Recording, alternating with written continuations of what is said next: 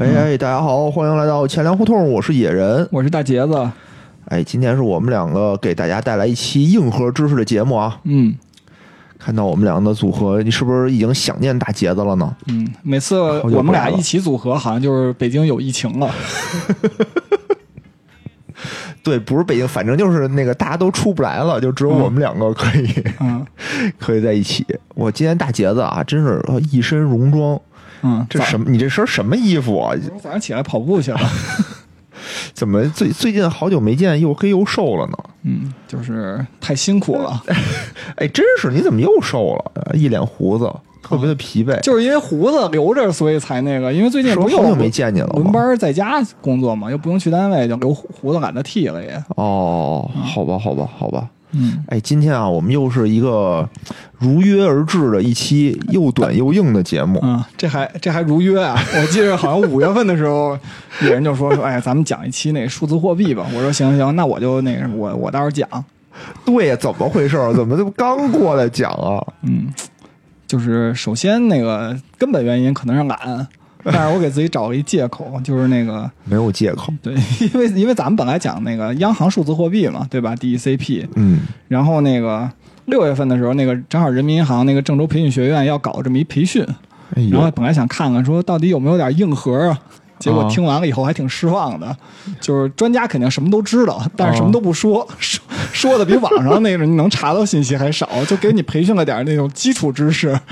哦，那还行，那还行。我觉得啊这也算是一个借口吧。嗯，因为昨天我问大杰子的时候，大杰子跟我说说，哎，得看孩子，什么都拿孩子当借口，以为又不合适以为又吹了是吧？对呀、对、嗯嗯，那行吧，那咱们今天就言归正传啊，聊一聊这个数字货币到底是怎么回事儿。就是说，一听到数字货币啊，大家可能会觉得，就是说，是不是就是比特币？对，币圈里头都耳熟能详。币圈不用币圈，就大家都 大家都耳熟能详。嗯，但是啊，其实我们今天聊的不只是比特币，对吧？对，因为前一阵儿这个人民银行央行，嗯。哎，也发行了一个叫做我国的一个数字货币。嗯，不能这么说，啊，不能这么说，不叫发行了，这叫什么呀？测试吧。啊，测试，嗯。呃，对，测试了这么一个我国国内的这么一个数字货币，嗯对吧？然后好多这个听友啊，我的朋友都说说你们嗯还不赶紧聊聊这个？嗯，嗯，我说那就一块儿聊聊吧。对对对，其实其实确实不用太着急啊。这个刚才野人也说了，这个说数字货币要发行，实际上呢，就是我们这个节目之前还是说几个，就是先亮出几个观点。第一就是那个数字货币还没有落地。这个哦人民银行只是在测试，然后具体落地时间呢，央行也没有说。哦，对吧我我记得好像是在那个江苏那边是吧？对，有江苏，哎，我记得好像说是在江苏那边江苏上运行，最开始说是什么江苏省相城区嘛，对吧？然后到一个区。当时有这个传言，就说那个要给公务员什么发一些补贴的时候，让他让就是发一些交通补贴，让他们在一些特定的场景下用。哦，然后此外还有深圳啊、雄安啊、成都，还有未来的那个冬奥会场景。其实我觉着，你看都提到冬奥会，就二零二零年的事儿了，所以说这个测试可能二零二零年不就是今年吗？啊，不是二零二二年，哦所以说这个测试可能是一个漫长的过程。是就其实离真正的落地，虽然就是现在进度比大家想象的快啊，但是实际上就是真正落地可能还要一段时间，嗯，因为现在毕竟那个疫情期间是吧？不跟疫疫情没关系，就是、啊就是其实现在世界主流国家就是可能都有或多或少的可能说对这个。就是数字货币有一些态度啊，比如说发达经济体里什么加拿大、英国啊，对吧？包括俄罗斯都是对这个就是属于一种比较积极的，就处于什么研究的这种一个一种状态。是，其实我一直觉得吧，这玩意儿就有啥用呢？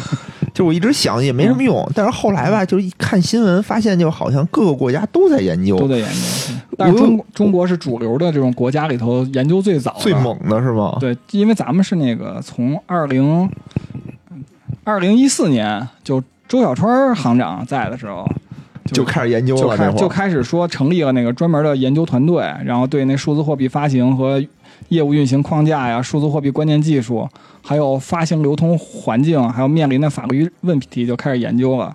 然后，哦二零一七年一月份的时候，就央行还在深圳正式成立了数字货币研究所。哦哎呦那咱们其实挺早的了，是吧？都研究六年了，也该落地了。应该是最最早的主流国家。然后那个关键那天培训的时候，也有这数字货币的一个领导来讲，真的是什么都没说。就什么都没让说，说是吧还说了俩小时，还说大家不要往外传，关键没什么可传的，我也想传，发现确实没什么可关键啥也。没说，对，哎呀，这东西我估计还是保密，还是是为了很谨慎的，保密啊。对对对嗯。但因为我觉得特别不靠谱，就是四月份的时候就开始，就是那个农行就已经开始流传出那种就是内测的那种图片了，就那种、哦还有那种小视频，对吧？啊，后来那个什么中行的、工行的也都流传出来了。流传出来也没有用啊，这玩意儿你给它放抖音上，估计都没有人点，大家都看不懂到底是。关键我从那个就是数字钱包里头那操作上，我感觉还挺麻烦的，看着。反正我我一想就麻烦，就就嗯这事儿吧，我觉得怎么着也没有什么微信、支付宝支付方便。嗯，对，但是想了想呢，说全国就全世界啊，全世界各个国家都在研究，我就觉得这玩意儿可能是一个什么战略上特别关键的东西。你你不研，人家研究，你不研究，你是不是就落后了？也可能这次是咱们带的节奏。哇，中国都研究了，咱们也赶紧研究吧。也 有可能就嗯就跟那个直销银行似的，大家互相忽悠。哎，我对你也得来，我也得来对，包括什么社区社区银行，啊！我一看，我这家行上了，民生上了，我北京银行也得上，北京银行上，招商银行也上全上。原来就听那招商银行说，那个马行长就跟那个民生的领导说，说就看民生上那么猛，说我们也赶紧跟着上，后来赔的一塌糊涂，赶紧给撤了。是是，这这嗯有点那个，大家有点跟风的这种情况。对对对，这是这是第一点，就是数字货币，就是咱们国家还没有到落地的这个阶段啊。哦然后大家，而且落地可能还有一段时间不，要着急，不要对别着急着急，说我得囤点儿升值。也别对，千万别轻信外边这个啊。然后第二就是像大家说的这个，说别说别说升值了，很多人会担心这数字货币又发了是吧？嗯，这会不会导致通货膨胀啊？说这哎，还有有这人民银行种说法又发，对。有这种说法。其实想跟大家说，这个也不会。嗯，为什么？就是数字货币不会导致通货膨胀啊，嗯因为咱们这国家数字货币整体来讲是那个，它就用来替代 M 零的。哦，M 零是什么？给大家解释一下。对，M 零就是流通中的现金，其实就是相当于什么呢？就是把那个银行体系内的现金刨掉以后呢，就剩下的什么呀？就企业的现金，还有个人手里的现金、加一起就是 M 零。就是你实际真正发行的货币就是 M 零，嗯，对吧？对，嗯特别狭义的一个特别特别狭义的一个货币。。对，所以就是这个东西呢，我们不用担心它通货膨胀，因为你通货膨胀是说我国家发行的这个货币总量对，增加了。增加了。咱们，但是咱们这数字货币本身，央行就已经说了，它去替代 M 零的时候，它是用那个百分之百准备金兑换的，就等哦于是你想拿到数字货币，你就得到商业银行去换嘛，你得拿你自己账户里的钱去换这个数字货币一比一的兑换，一比一的兑换。商业银行呢也得拿这个自己手里的这个钱去跟那个呃央行一比一的兑换，哦，等于其实就是你发出来多少数字货币，央行等于回收了多少现金或 M 零吧，嗯嗯啊嗯，明白明白。嗯。之前啊，还有一个朋友跟我说，说说觉得这个数字货币啊，可能是为了这个，可能是因为这个国家呀，为了圈钱，就就相当于跟发那种纪念币似的，我发出去纪念币，呃，我等于就等于是这笔钱我就锁定，就没有人花纪念币嘛，相当于是，嗯就等于锁定在这个民间了。嗯，就就等于是他圈了一笔钱。后来呢，我们想了想，感觉好像也不是这么回事儿。就这玩意儿呢，也没有什么可收藏的价值对，完全没有收藏价值。哦、就是一比一的，你拿出去花，就跟相当于我人民银行又发发了一款新的纸币，新版人民币，新版人民币一样，其实是一样的。嗯对，啊，我们就是还是还是回言归正传，还说这这个数字货币吧，对吧？对对对，因为说数字货币就肯定也绕不开这个比特币，咱们就先也拎一拎比特币。大部分人可能对比特币都很熟悉了。对吧？可能个别的听友可能不太熟，我们就简单讲讲这比特币这个神话，是吧？对对对，我啊这玩意儿可太牛逼了啊。首先就是还是先说最近这个市二级市场里的这茅台这个股价频是不是有点差远了？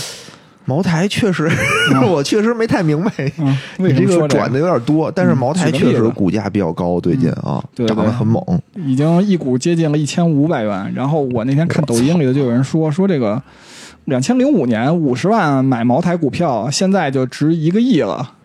是吗？啊，就是茅台十五年就等于相当于就是涨了两千倍。我记得啊，我记得嗯我是零八年那会儿股票嗯茅台应该是二百块钱，嗯，那会儿但是那会儿已经是属于涨上去涨了，涨的已经大家就已经觉得高不可攀太。高了。嗯这第二股当时是第一股是那个叫做中国船舶是三百、对对对对吧？它是二百多，对。但是你想，十五年两千倍，感觉特别屌，对吧？相当屌但是实际上跟比特币一比，就小巫见大巫。啊！因为因为那个大家都知道，这比特币最高的价格是二零一七年十一月份吧，到过哦一千九百一万九千五百美元左右吧，就是两万，差不多两万美元，对？将近两万美元，十嗯十三万多人民币吧，当时。美元啊，不是人民币啊！对，十十三万人民币一个币一个泵儿一个倍儿啊、然后那个这时候那个最牛的是有人翻出一个二零一一年知乎上有一个神帖啊啊，那帖原文就是说，发帖那人就说大三学生手头有六千元的钱，想要做些小投资赚点钱，有什么好建议吗？啊！对？吧？其实二零一一年的时候，野人你手里有多少钱？我都上班了，那会儿手里嗯应该多少有点吧？可能有六万块钱是吧？可能没有，可能没有。啊，那会儿我还是属于那种刚上班，就是嗯百废待兴，嗯，就各种组建家庭啊，然后嗯装修房子呀，就正是花钱的时候，那会儿不是收了。一波那个婚宴的随礼钱吗？随礼钱那也是他们得还那个婚宴花的钱啊！先哦对，先欠着买比特币。我操，那会儿我买了比特币可牛了逼了对，因为因为为什么呢？就二零一一年的时候，这个当时那个先说呀，就是有一个叫 blockchain，就是这个名字其实就是英文的区块链的意思，就这么一个用户。啊然后他他回答是叫买比特币，保存好钱包文件，然后忘掉你有过六千元这回事儿，五年后再看看。啊嗯，二零一一年正好其实是比特币的一个那个泡沫期，年初的时候，比特币就是差不多一美元，然后哦，四月份开始就一开美元。对，从四美元开始，这比特币开始疯涨，最高到过二十九点六美元，就到七月份的时候哦，这也可以了啊，对，七月份的时候就等于涨了20二十多倍，小三十倍，啊然后紧接着就跌到了二点零五美元，哦，对，最低点。然后到那个这个这哥们儿提问的时候，就大三学生提问的时候，差不多就在三美元左右吧，比特币的价格。哦，我操，对，然后相当于如果你要别说拿五年吧，就拿六年，啊，就还说拿五年吧，啊，还说拿六年吧，没事，你随便，你爱拿多少拿多少。对，从反正三美元涨到了呃一万一万九千五多百美元。对，刚才刚咱说这个，它就等于是六年六千倍，哦，嗯我操！相当于你想茅台这个神话是十五年两千倍，跟这比特币这个六年六千倍比起来还是差的有点远。因为我们上周啊，我们上周是和那个在那个超级文化录了一期节目嘛，就说这个时间倒流，就是这个时间，如果你能回到过去，你该怎么办？嗯，我们的一致想法就是，我们就要买比特币。什么买房、买车，对都都都不在买股票了都不在，他什么就嗯买比特币？嗯，我操，这太值了，这也六千倍！你想，我要买一万块钱的，嗯，我要买一万块钱的，我就是六千万了，是吧？开始做梦了是吧？对呀、就六千万美元，美元啊，嗯美元就是多少人民币啊？我想想，六千万乘七，哇，四个亿。嗯。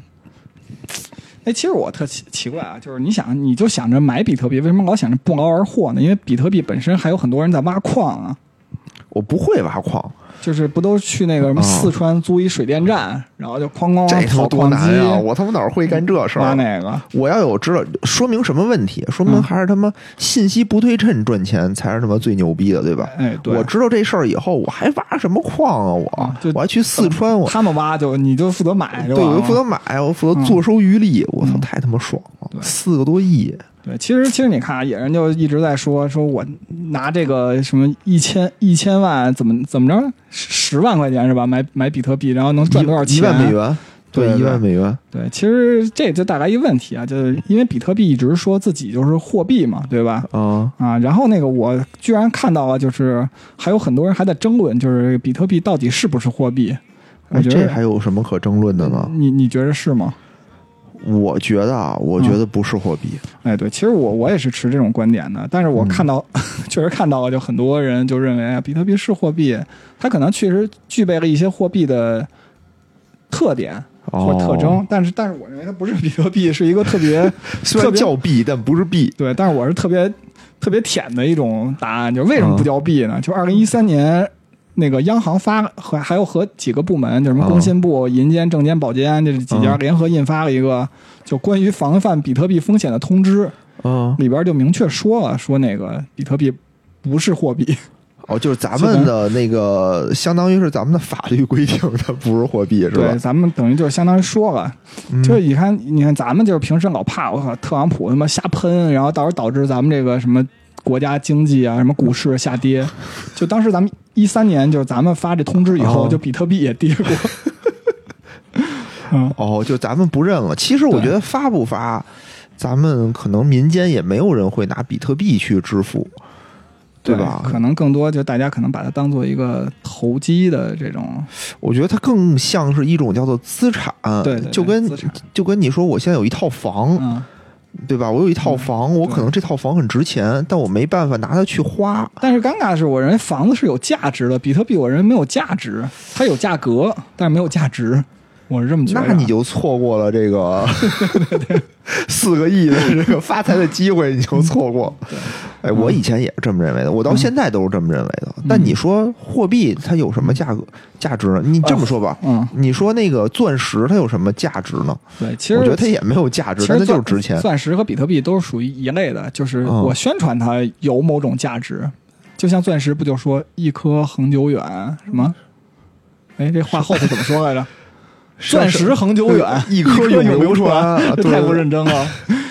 确确实没，它没有什么价值，但是都它有价格，就是比如说这个这调儿挺像货币的，货币就是没有什么价值。但是货币本身它是依附于国家信用的嘛，对吧？它是属于信用货币。嗯这里头就要说货币的这个特点。你看比特币为什么说不行？央行的话原话啊，就是说比特币没有第一就是没有集中的发行方，啊第二它对它跟货币不太一样啊，现行的货币。然后第二它的总量有限，因为比特币一共就发那个两万一千两呃两千一百万枚，对吧？哦总量就这么多。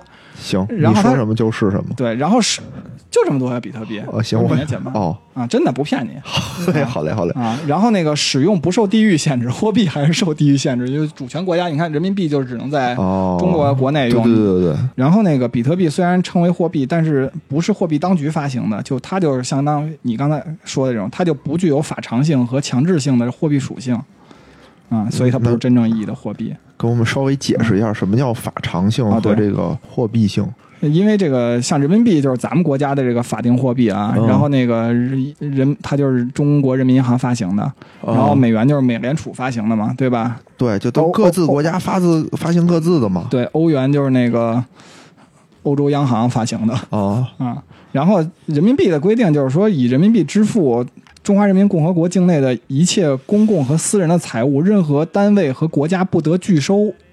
哦，就是说我拿钱过去，你不能不要，对是吧？就是我、哦我就是拿这个支付的。然后所以说，经常就咱们不就老能看见说什么，哎呀，我去付钱了，他不收我这钱，反正原来我们家楼底那超市就这样，啊说你必须得拿什么微信支付、啊，对，支付宝，对你拿那个纸币它不行。对，其实他这就违反了这种国家法律。哦，但是但是其实还 还得再单单分出来啊，就人民币大家都知道，就是单位是元嘛，对吧？基础的单位，哦虽然也有角和分，对，然后这里头又好 有好多新闻案例，咱们国家是对这个主币在法律上赋予的权利叫做无限支付能力。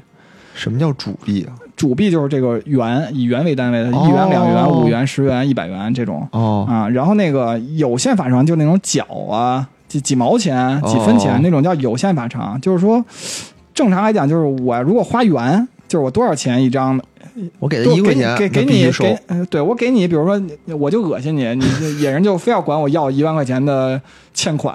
啊，我就不愿意给他，我最后就赖不唧唧给了他一万张一一块钱，他还得收，这是合法的。但是我要给他那个叫一什么？千一千个一毛的呃太少了吧？哦，十万个一毛的。十万个一毛的，野人哦就可以不收，就因为它叫有限法偿。哦，所以就是经常能看见那种新闻嘛，嗯，就是说拿一几袋子的那个硬币去了，去买车什么的，对但那个车都是拿硬币，都是一元一元的，没有说拿一角一角的哈。对，一元还是可以付的，就是。哦，一角一角我就可以不用就不给你。就可以不要，不要不要。对，如果要是不想做生意的话，可以不要。你说买车那个真是他妈找茬儿，嗯，还有就是还还人，就是欠人钱给人钱恶心人家的时候，哦。就是也挺恶心的。对，欠人钱还他妈得恶心人家，嗯这他妈人自己就挺恶心的，我觉得。对，然后然后还有就是刚才野人还说那个就纪念币，国家发行纪念币这件事儿，哦其实纪念币这事儿也是那什么，就是之前发那个航天纪念币的时候，就我媳妇儿非要买，我说你别买这破玩意儿，到时候也不好花。哦，不能说破玩意儿啊，这个 不能我也我也买了，我也买了，对。我也买了航天纪念币后。来紧接着我就看有人就拿那个航天纪念币想在那个超市里花，说超市不、不接受，说我没法鉴定真伪，哦，对？吧？但实际上呢，就是根据那个咱们国家那个人民币管理条例第十八条还有一规定，就是纪念币是特定主题的限量发行人民币。就是我觉得它已经定义成它就是人民币，我觉得它就应该也有也这种能无限发也能花偿，就应该得得花，你不能不接受。嗯，然后然后还是说说回这个，接着说比特币啊，就比特币为什么说它有这个货币的特征呢？对吧？哦我觉得它其实解决了几个问题。第一就是说，比特币发给了谁？发给了谁啊？对，刚才野人就说说我不挖矿，我不挖呀。对，其实比特币就发给了挖矿这个挖矿的人嘛，说白了，哦对吧？而且不是说能挖着，呃，你去参与挖矿都给你，他这个就是说叫一定的算力，对吧？你得算对了才能给你。对对，比特币相当于是是什么？就是简单点说，就是说想去挖矿的人，就是然后这个发行机构就给了你一道数学题，所有人都解这道数学题，哦，就谁先解谁先解出来，对，谁就谁就可以记记这笔账，就是说那个，哎呀，我算出来了，对吧？然后把哦答案告诉大家，大家一验证说没错，是吧？然后你就自己哦把这笔账记下来，然后就奖励你一些一些这个比特币。哦，对吧？哎，那不就相当于那个原来班里头，比如小嗯学班里头，老师出一道题，说谁做出来给谁一小红花儿，嗯，对对吧？对对对对，那问题是不是如果这人学习好，这人聪明，就这么老是他做出来吗？对，但是但是这个里头这数学题比较有特点啊，就是说、嗯。这道数学题就是其实做不出来，哦，就很难做出来，哦。你只能蒙一个答案，然后去验算。哦，对他这个它这题其实涉及到一个就是数学的一个概念，就简单还是说一下吧。既然有这个行。问话，这个叫煞二百五十六哈希算法，哦就是 S H A 二百五十六。啥二对五六，它自己的那个定义是叫具有确定性的单向哈希函数。它这里头有有就把这个主词解释一下啊。首先算法大家都知道嘛，对吧？就有一个当知道吧，对对对，就是一个输入一个输出，中间有一个过程，对吧？嗯？然后哈希函数是那个，就是它是属于那种，它这个是二百五十六，等于它输出的一定是一个二百五十六长度的那个二进制的一个一个字符串儿，但是它那个输入的结果就是也长度也不固定，然后数据类型也不一定。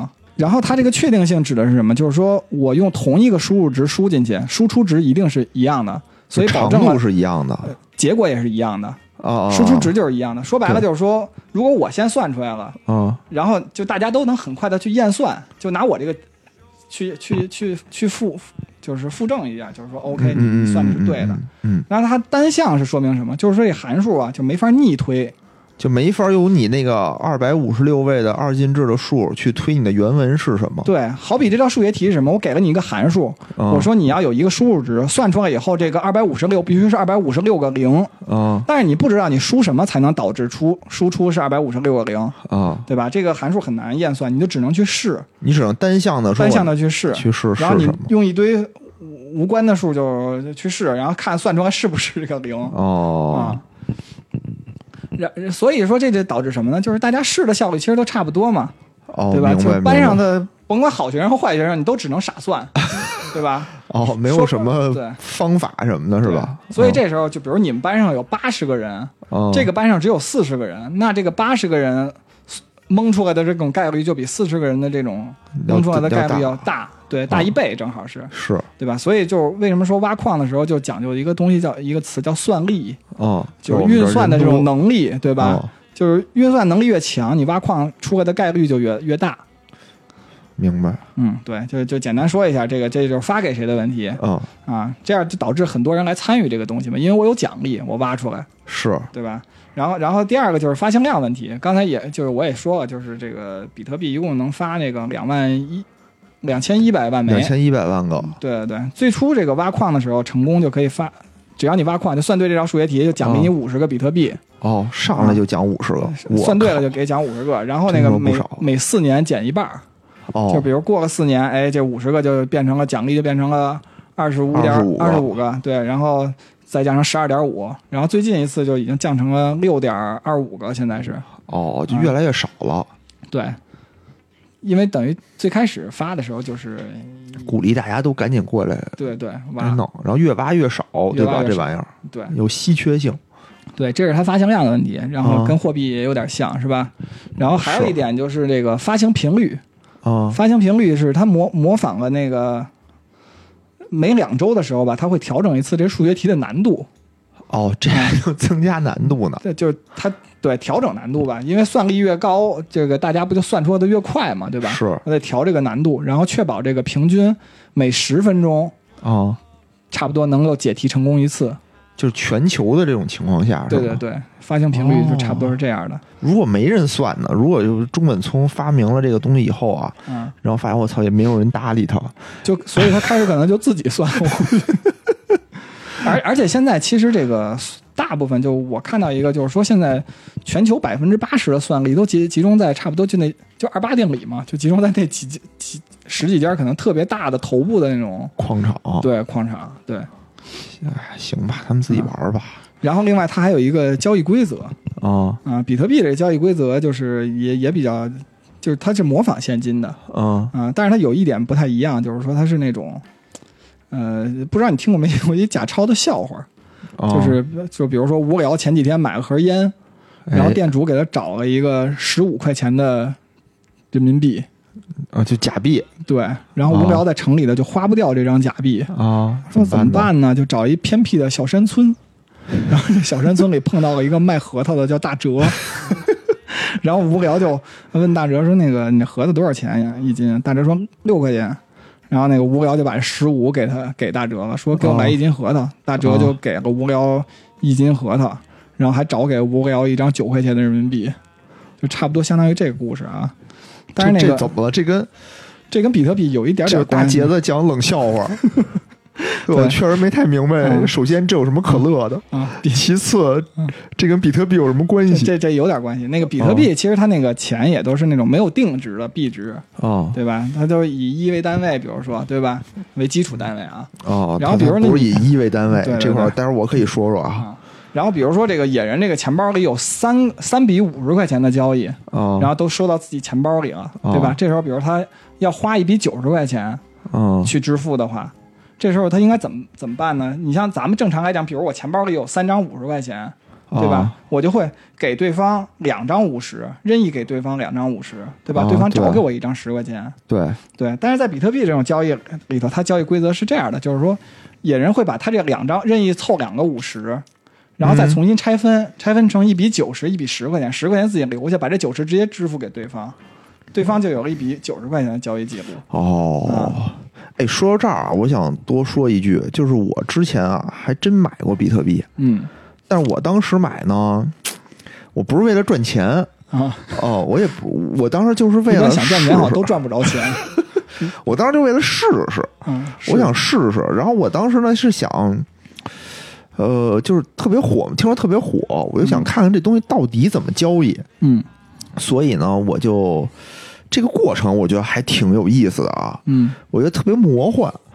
就是我是在哪儿交易的呢？就是有一个叫做交易网站，叫做火币网，嗯，我不知道你知不知道。我知道，但是火币网现在就是，如果你要能登录，其实已经暴露你已经违法了，就是很多年前，一八年了，应该是。因为就不是一八年，就一八年之前，人民银行啊就已经就是各部委就已经下发了，就是说关闭所有境内的交易场所。哦，所以说你肯定登录过境外，但是现在又不允许直接到登境哎，我。没翻墙啊，当时我没翻墙，是叫火币网还是叫币安，我忘了，反正反正是这么一个交易，就是它是一个交易的一个网站，对，然后你在上面你注册一个钱包，嗯就相当于给了你。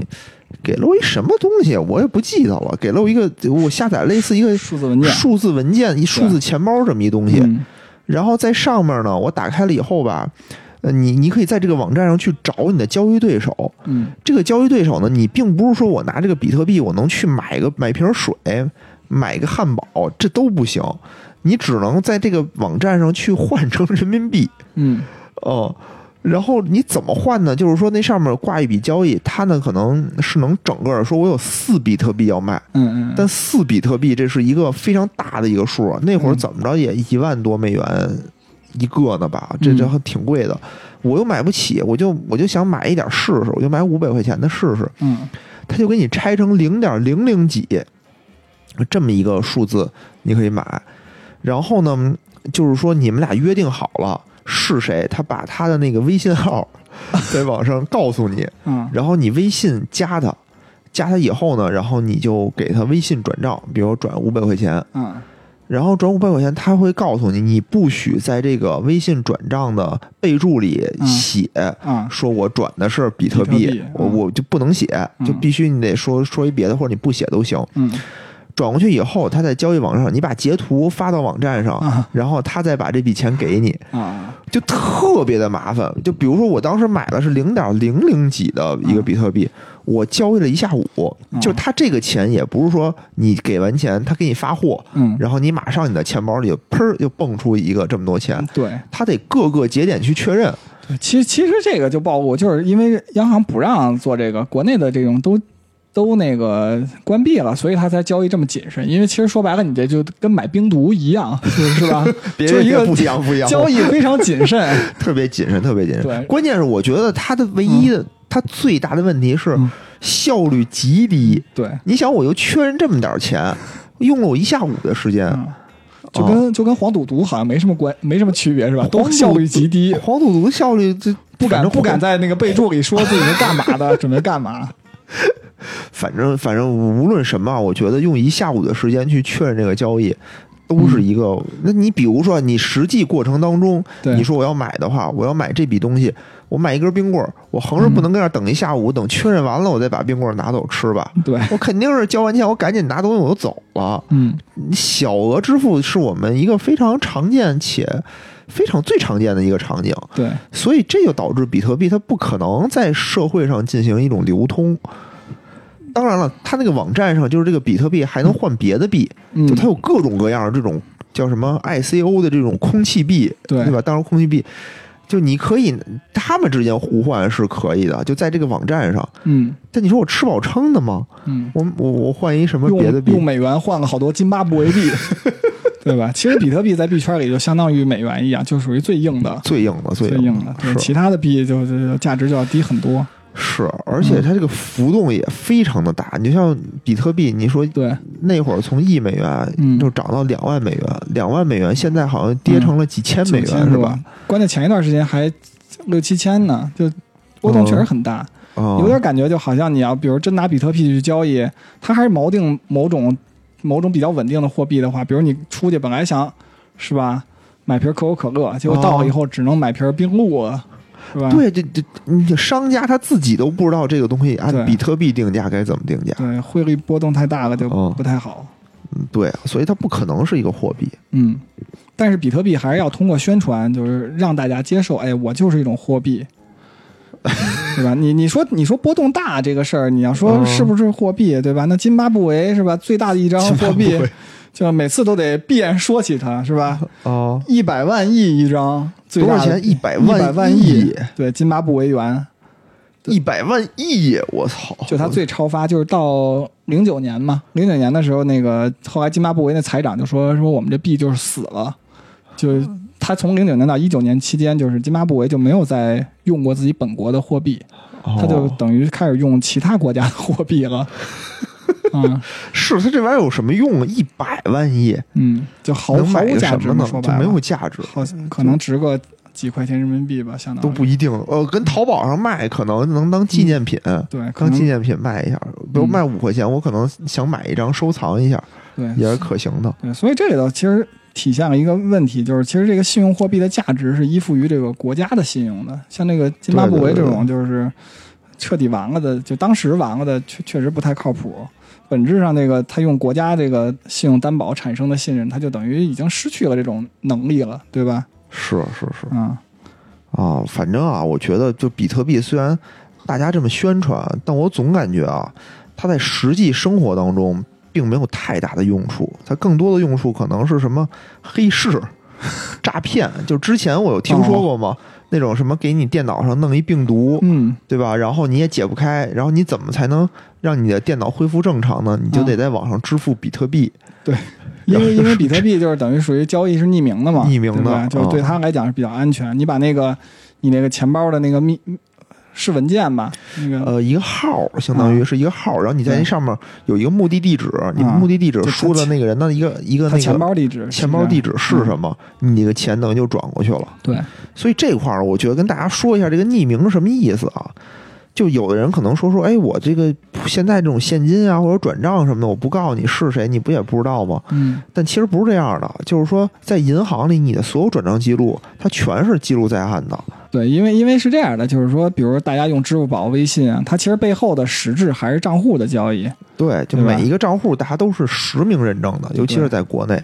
嗯，但是这个比特币这块儿呢，你相当于自己就是一个钱，只有一个钱包文件对，这么一东西，然后咱们相互交易呢，也嗯。是根据这个一个数字地址，对。根本不知道对方是谁。简单的其实理解也可以这么理解，就是你把它假假设成现金啊，就是我现在从野人这里头买一给买了一百块钱东西，我把这现金从我的钱包把这一百块钱塞到他钱包里，对对吧？其实野人完全不需要知道我叫什么，我也不知道野人叫什么，我只我只要把钱放在那儿，我这笔交易就完成了。对对对比特币就相当于这种这种现象对，，你就想咱们你去银行，你开但凡开一个账户，你都得拿身份证。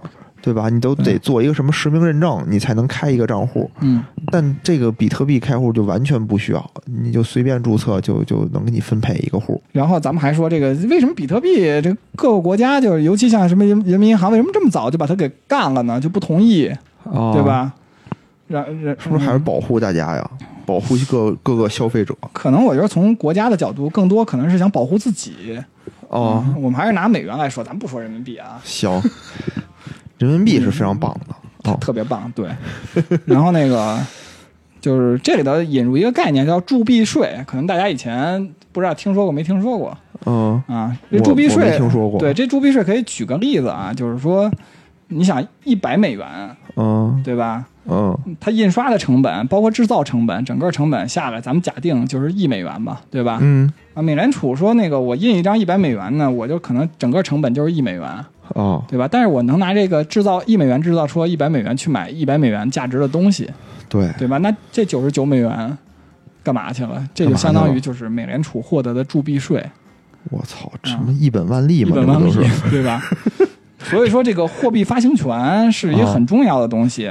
铸币税呢，简单的讲就是说，政府从这个货币发行中获得的收益，哦，这样就可以理解，就为什么就是各个国家对自己的主权货币这么重视。是是对吧？？前一段时间那个，嗯就因为疫情，不是美国就哐哐的就那美股跌了一段时间嘛，啊啊对吧？然后天天四熔断，大家都特别开心。然后，然后那个，啊！然后那个美国就美联储就开始放水嘛，哐哐印美元。对对对，对吧无限量的印美元。对啊，但是它印美元其实损害对它其实没什么损害，它可能损害的是全世界嘛，对吧？嗯对对，就就就其实它就是通过这种货币税来收割全世铸币税来收割全世界的感觉。然后我们还是还是讲一下，就是这个法定货币本身，它就确实不代表一个实质性的商品或者货币。然后这个哦美联储也没有将这个货币兑换为实实物的义务，它就依靠这个美国这个权力强制流通，对吧？或者国家权威，它就强制流通的就。这美美国这块儿吧，嗯也挺孙子的，嗯因为最开始的时候吧，它是在这个布林顿森林体系的嗯条件下对，的情况下，对吧？金本位推翻了。对，他又说说那个最开始，他就说说各个国家，你们把金金子呀放在我这儿，我呢给你们等值的美元，嗯，你们什么时候呢想要这个金子，你们再拿美元过来换。换对对，然后后来呢，就干着干着吧，发现他美元超发的过于严重，他换不起了。嗯，他直接就他妈说，就直接耍无赖了，说嗯你们也别来换了，换了我也没有，对你爱怎么着怎么着吧。对，其其实这里头也也有一个概念叫什么，就是说它嗯就本来是最开始它就是锚定黄金的嘛，相当于对吧？哦哦哦，啊，后来它就等于就是不锚定了。是，嗯就就耍无赖了嘛，相当于，嗯，嗯。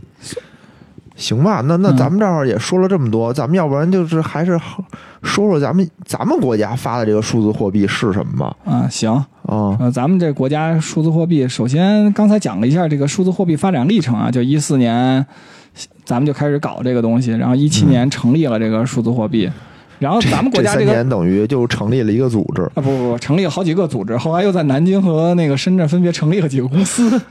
我操啊！然后咱们这个数字货币叫什么呀？叫 DCEP 是吧？最开始也说了，DCEP 这个全称哦，叫啥呢？叫 Digital Currency，然后英文的 Electronic Payment，它是什么呢？它是数字货币和电子支付工具。哦，对吧？其实我们就等于这里头是两个概念。哦，电子支付工具其实大家比较好理解，就是这个微信、支付宝就属于电子支付工具，是吧？是是，嗯。然后数字货币本身呢，它就属于那种，就是加密的数字货币，加密的货币，嗯，哦，就反正它也是货币，对对对。然后它自己本质上就是也不是，刚才也说了，就不是一种新的货币，它就是对现有的这种货币体系的一种有效的补充，哦哦哦，对吧？然后它自己货币属性和咱们日常生活中用的纸币都是一样的，哦，就只不过转换了一个形态嘛，就是数字形态。那我们怎么用呢？这东西，这这是我比较关心的一点啊。就比如说我们现在用的这个，无论是纸币也好，还是什么在线纸，用纸币的都比较少了嘛。啊，对。现在咱们用的非常简单，就是掏出微信或者掏出支付宝，扫一扫柜台上的二维码，把钱给完成支付。对。那那这个这个叫什么 DCEP？咱们怎么用呢？也也是类似的吗？其实其实现在就是。没有那个真正的说这怎么用啊？因为甭管小视频什么的，但是因为央行也透露一点信息嘛，就是说我们这种这种使用的方法，他就说了，第一就是它有一个特点叫双离线嘛。什么叫双离线？双离线就是双方都不在线，就比如说都不在线，就是我们在线，比如说拿手机对吧？你支付宝你得有网对吧？他现在就比如说你两边都没有网也没关系，他采用那种 NFC。它那种二维码，就离线的二维码也可以互相就倒腾，把这钱倒走。哎，操，这这怎么弄呢？我要没网，我怎么扫？我怎么支付呢？二维，你说用二维码怎么支付？NFC 怎么支付？这个我觉得其实野人自己不是应该挺专业的吗？就是就公钥和私钥那么倒腾，是吧？不是，我知道这我是知道，我这是安全专家嘛，这方面我是非常了解。但我意思是我没有网，我这手机我和我手机之间就是。纯 NFC 就就可以通信了，是吧？对，其实我觉得可以理解吧，因为因为你想，区块链技术本身，对吧？本身也是得有网的嘛。不是，区块链本身是可以网，但是我觉得这种数字货币，我自己假定它是什么呀？就是说，它首先它不就是现就是纸币嘛，对吧？你纸币和纸币倒腾之间其实不需要有网，对吧？啊，对对对。它这种方式其实可能。有几种形式啊，比如打个比方，我就是硬件加密的，然后我我我把这个东西导给你了，然后你那边账本里偷偷会除了这个数字货币的数字文件以外，你在里头会记录什么？就是我这笔钱已经支付给你了。哦，就是数字货币本身理解记录一笔交易。哦，我个人理解啊，就是因为这里头有很复杂的这种技术技术技术难题，就不跟大家解释了。我个人理解，是不是就相当于我那个？坐公交车刷卡，嗯，对吧？我刷公交卡，我公交卡也没有网，嗯，对吧？但是我里头是有钱的，我相当于一刷，就是我自己也知道了，公交车也知道了，我到底刷了多少钱，就可以这么理解。但是公交车可能有网，但是我这卡肯定是没网的，对对吧？我我刷多少钱，应该是公交车那边告诉我一下。那好像是用 RFID 的技术做的吧？公交卡，咱们好像扯远了，到时候怕说错了。但可以举这个例子啊，对，就反正类似这种吧，类似这种，就相当于我的手机也具备了公交卡这种功能。嗯嗯，好吧，因为具体怎么着，确实是目前为止我们也没见着。对，然后国家还处于一种保密的状态。嗯，那我怎么能拿到这个 DCP 这数字货币呢？因为现在你看发工资，嗯。就我们主要的收入来源就是发工资嘛，对对吧？那那这个东西也是说以后工资等于就不给我发到我银行卡里了，就这个东西是不是也是借助于银行呢？还是说还有一个另外的一个机构来运营这件事儿？嗯，对，其实其实刚才还也也也简单扯了一下，就是央行数字货币，就是这次也明确说了，采用这种双层运营体系，就是跟现在其实一样，就是说央行把这个现有的这个数字货币。先兑换给银行或者是其他的运营机构，然后再由这些机构兑换给公众，就是给大家，就跟那个人民币原来这种新版人民币发行其实有点像是一。样的，是吧？对对对，它通过这种方式，嗯，这样的话，其实就是减轻了央行直接把数字货币兑换给公众的这种压力。而且现有这种商业银行这种体系本身就建设的很完善了嘛，它就利用现有这种资源发就完了。然后这样的话，它也不会改变这种货币之间的债权、债务关系啊。哎，那它等于还是打到我的银行卡里吗？比如在我的银行卡里和这个现金是一样的，比如我有一千块钱，那就是一千块钱，只是说我想去网点换的时候，我想换成纸币或者换成数字货币，是是，这样。其实我觉得不，呃这个是一个错误的概念，因为因为刚才哦一直我们在说啊，这数字货币是纸币，因为大家现在银行就是单位给你发的这个钱属于什么呀？嗯属于是 M 一减 M 零这部分，对吧？就活期账户嘛，打到你银行卡里的，相当于是啊啊，是记账记账在活期账户里的钱。然后它这个数字货币的发行，如果你要说发给你自己，相当于什么呀？相当于单位最早以前发那个钱，就是给你一信封，信封里头那就一堆纸币、哦现金，相当于是这种发行方式，哦，对吧？所以以这种就是直接信就是发工资说给你发数字货币的可能性不太大。为什么刚才咱们最早说这个试点儿单位可能就是也是发一些交通补贴，可能会用数字货币的方式？我觉得就是说，这种比较容易用现金去发放的这种形式，可能会采用数字货币。正常来讲，还是应该去你主主动兑换。明白明白，嗯就是就钱工资该给咱们怎么发怎么发还，怎么发？对，只是说我们呢，可能去银行的时候，我们需要纸币的时候，嗯，就是我们可以选，对，我们是要纸币还是要这种数字货币？嗯，还不不不，我觉得也不能这么理解啊，因为你想，你现在比如说野人，你现在有张银行卡，对吧？啊，我去然后这刚 ATM 刚给你发了两万块钱的工资，对吧？啊这时候你想要现金，没这么多，你怎么？没这么多，你想要现金怎么办？第一，你要去网点取，对吧？我去这是 ATM 上吗？对 ATM 上上取，这是另外一种方式，啊，对吧？啊，现在只能去 ATM 取了，网点不给你。然后现在你想要现金怎么办呢？啊，怎么办？就是你直接拿你这数字钱包，啊，把你这个从你账户上，比如说拿一百人民币，然后直接兑换成数字货币。哦，它有一个叫货币兑换，相当于 ATM 机塞到了你的手机里。哦，也就是说我可能啊就不用去网点，我直接在那个手机银行上，我就啊把这事儿给干了，对对吧？对，但是好像看不出什么好处。你这活期账户我直接支付就完了，对吧？我为什么要用这个数字货币？为什么？呢？因为你有网的时候才能用你这个，对吧？啊，有网的时候我才能用我这个微信，才能用我支付宝。对那等于这个东西就是刚才我们也说了，是要双离线技术，对，就是没网的时候我们也要能用。嗯，比如你想去什么情况下才没网呢？比如地下地下车库，对吧？地下车库非要让你付停车费。哎，对，还有比如什么灾难的情况下，地震了。我操，嗯，还还有一种情况，就是好多人都举举了很多极端例子。这里头，比如说说了一些，就是比如说普惠金融，哦，就说你想，比如银行，对吧？一般、哦一般银行都开在哪儿？就是都比较相对经济发达的地方，比如它不会在一个山村里头给你建一个银行网点儿，对吧？你要想取现金就比较费劲。嗯，他说，但是我网络好吧看可能会覆盖。对吧？是你用通过这种网络就可以获取到一些金融服务，好像不是很有说服力。好像不是很有说服力，因为有网络地方我就可以用微信和支对，付其实我其实我也觉着不是很有说服力，你知道吧？然后还有还有人说什么说这个为什么要有冬奥场景？有人就想说这个滑雪雪山上没有网 就老外来了以后，比如他想啊用人民币，啊他就只能用用纸币，他不对能用这个微信、支付宝。为什么呢？因为他没有这个中国的这个人民币账户，哦，对吧？？他想开户还挺麻烦，嗯，对吧？是吧？我要有数字钱包，可能就是你办张一办张手机你还得办你卡就简单。还得不是，你还得办卡，就是因为我感觉啊，嗯我感觉这个数字货币跟这个现行的这种，呃，叫什么呀？呃，就是这种账户体系它并不冲突。比如说啊，我现在来一个来一个老外，我现在去银行开户，嗯我要拿护照，我要拿这些东西去开。嗯，那我开数字货币，我个人理解，它还是会需要拿相关的手续才能去开一个数字货币的账户你。说钱包啊，钱包包一样的，对，因为它必须得那个实名。必须实名嘛，对，嗯这这是这是两个问题，我感觉。哎，会不会把实名这个呃不不不能说这块儿？就我说这实实名这块儿还不好说，现在这就纯属猜测嘛。对，因为今天我们这说这些啊，也是有一些这种公开资料，呃，去去去猜测的。但很多东西具体是怎么样呢？我们这也也是猜。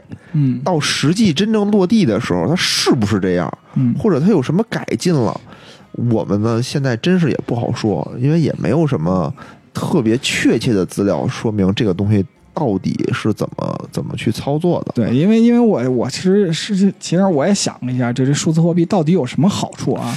就是对于直接使用的这个方，好像好处不是很明显。因为因为打个比方吧，就是我用我想用不想用电子支付的时候，我就用纸币就好。比如说我就是一些不想让别人知道的情况下，我就用纸币，对吧？比如最常见的就是，哎也比如说无聊做了一笔那个消费贷，对吧？啊发过来了，但是监监管肯定说你这笔是不是用于真实消费啊，对吧？哦，对吧？他这时候比如说像炒股怎么办？他可能就把账户 A 呃取出来，对吧？别这麻烦，别这麻烦。就说，比如说现在嗯，大杰子去找姑娘，找姑娘。需要给两千块钱的这个交易，你说我愿意？用愿意用微信或者银行转账吗？我说把你账号告诉我，转给你。哎，这就实名了吗？对我用微信还是支付宝给你，肯定不合适行，，对我就给他点两千块钱的钞票，对戴着手套点两千块钱钞票，哎，然后拿卫生纸给他包好，然后进门就放桌上。对你听听这个操作行云流水，行云流水，可能好好像不太对，因为有人跟我说得最后付钱，否则态度可能不太好。这这个我都是听无聊说的，都是听无聊说的。呃，反正反正啊，这个东西具体怎么弄，其实到时候咱们再看吧。但但是但是对于那个发行机构，就是人民银行来讲，其实是有好处，这是很容易分析出来的。这有什么好处呢？嗯，我觉得第一就是这个提升了这种发行效率，就是首先呢，这个就是还有这个成本，就是、嗯因为你首先人民币发行，我得印刷吧，对吧？我得运输，啊，对吧？这不又然然后我得储进就业我得储 储存，对吧？就首先就是我我没有这些我都不需要了，我只要把哦 IT 系统建设好，然后正常维护，可能我以后就把发给工人的钱发给程序员了。我觉得这更贵，你保存点纸票子，他妈花多少钱？你想建一机房以后以后首先镇远护卫可能没有了，哦，哎，这还真是，这还真是，对吧？ATM 机也没有了，嗯嗯，啊还真是对吧？然后银行还用少了，反正是啊我咱们俩刚到银行，我不知道你遇到没这种情况，说你在哪什么时候在银行，然后比如说嗯后来就亲戚什么，比如给你点钱什么的，然后你在那点，然后就一张一张的数，因为我没有在一线工作过嘛，哦人说你银行我怎么数钞票数成这个球样儿，呃，我没有，因为我们家原来做买卖的嘛，哦我就天天跟家天天数钱，天天数钱，对，嗯是不是指纹都磨没了？没那么夸张，毕竟家里没有那么多钱。都不是不是用一块钱付的，对，反正就每天那会儿每天。就最开始我们家九几年那会儿嗯做买卖，嗯都是给纸币，那会儿嗯没有这种什么支付宝，什么都没有，所以到家第一件事儿就是点钱。今天嗯我到底收了多少钱，就得拿数数数拿手数啊。嗯，反正反正反正就是，首先就是从这个成本上来讲，可能确实低了。另外一点就是说，其实咱们国家发这个货币有多少真正在流通，你是不知道的，对吧？啊，就比如我发了钱出去我不知道，但 我不知道人民银行知不知道。对，人民银行其实也也不知道真正有多少在流通，哦，对吧？比如说有时候经常也能看到新闻，说老汉把这钱埋家里地里头了，哦，缝被子里了什么的，对，缝被子里，然后这鞋里了。对吧？甚至比如说这钱就是损毁了，你也没有地儿知道去，对吧？以前我也特羡慕什么，比如像澳元啊、新加坡的这个元啊、dollar 都是那种塑料的，是吧？塑料就感觉不易损毁，除了火哦烧以外就不易损毁。咱们澳元也不是塑料的呀，啊，那赶紧把澳元说 上啊！什么是塑料的？除了人民币，嗯我不新加坡知道啊那就只说新加坡了，就只能好吧，好吧，我我还真不知道哪儿。啊，新加坡的是塑料的 啊，哦，我就觉得哎呀，这就是因为它就整个纸面就相对干净一点，不太容易弄脏了哦啊，，就是不禁烧，但是一般 可能也没人去烧它是不禁折呀？它是不是一折就就折了什么的？不会，它那也是特殊材料，就跟纸似的，你 A 四纸折几次是折了，人民币折挺耐折的，对吧哦？，也是，包括美元，我好像也没怎么见过美元说快折了。哦，也没有美元也。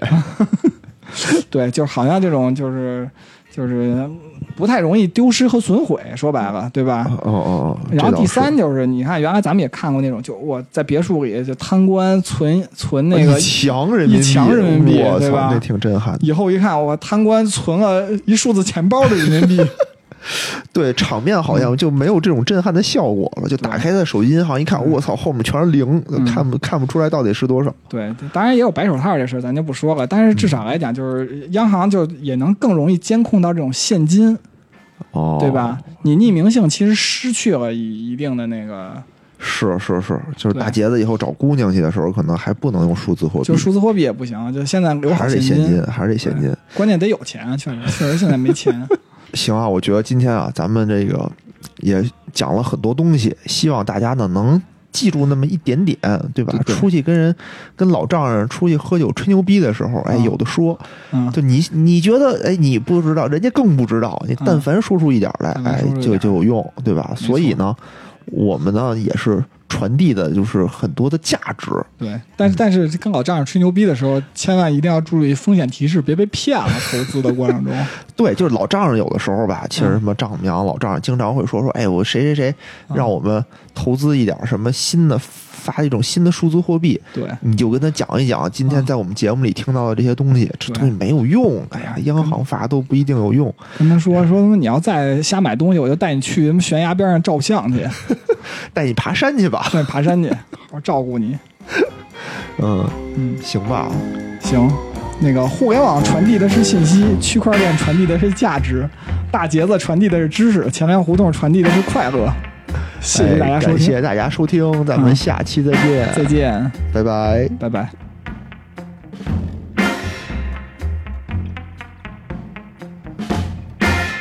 节目最后呢，如果大家想跟主播与听友互动，欢迎加入钱粮胡同的听友群，请添加微信“钱粮胡同 FM” 的首字母 QLHTFM，主播在这里等着大家哟。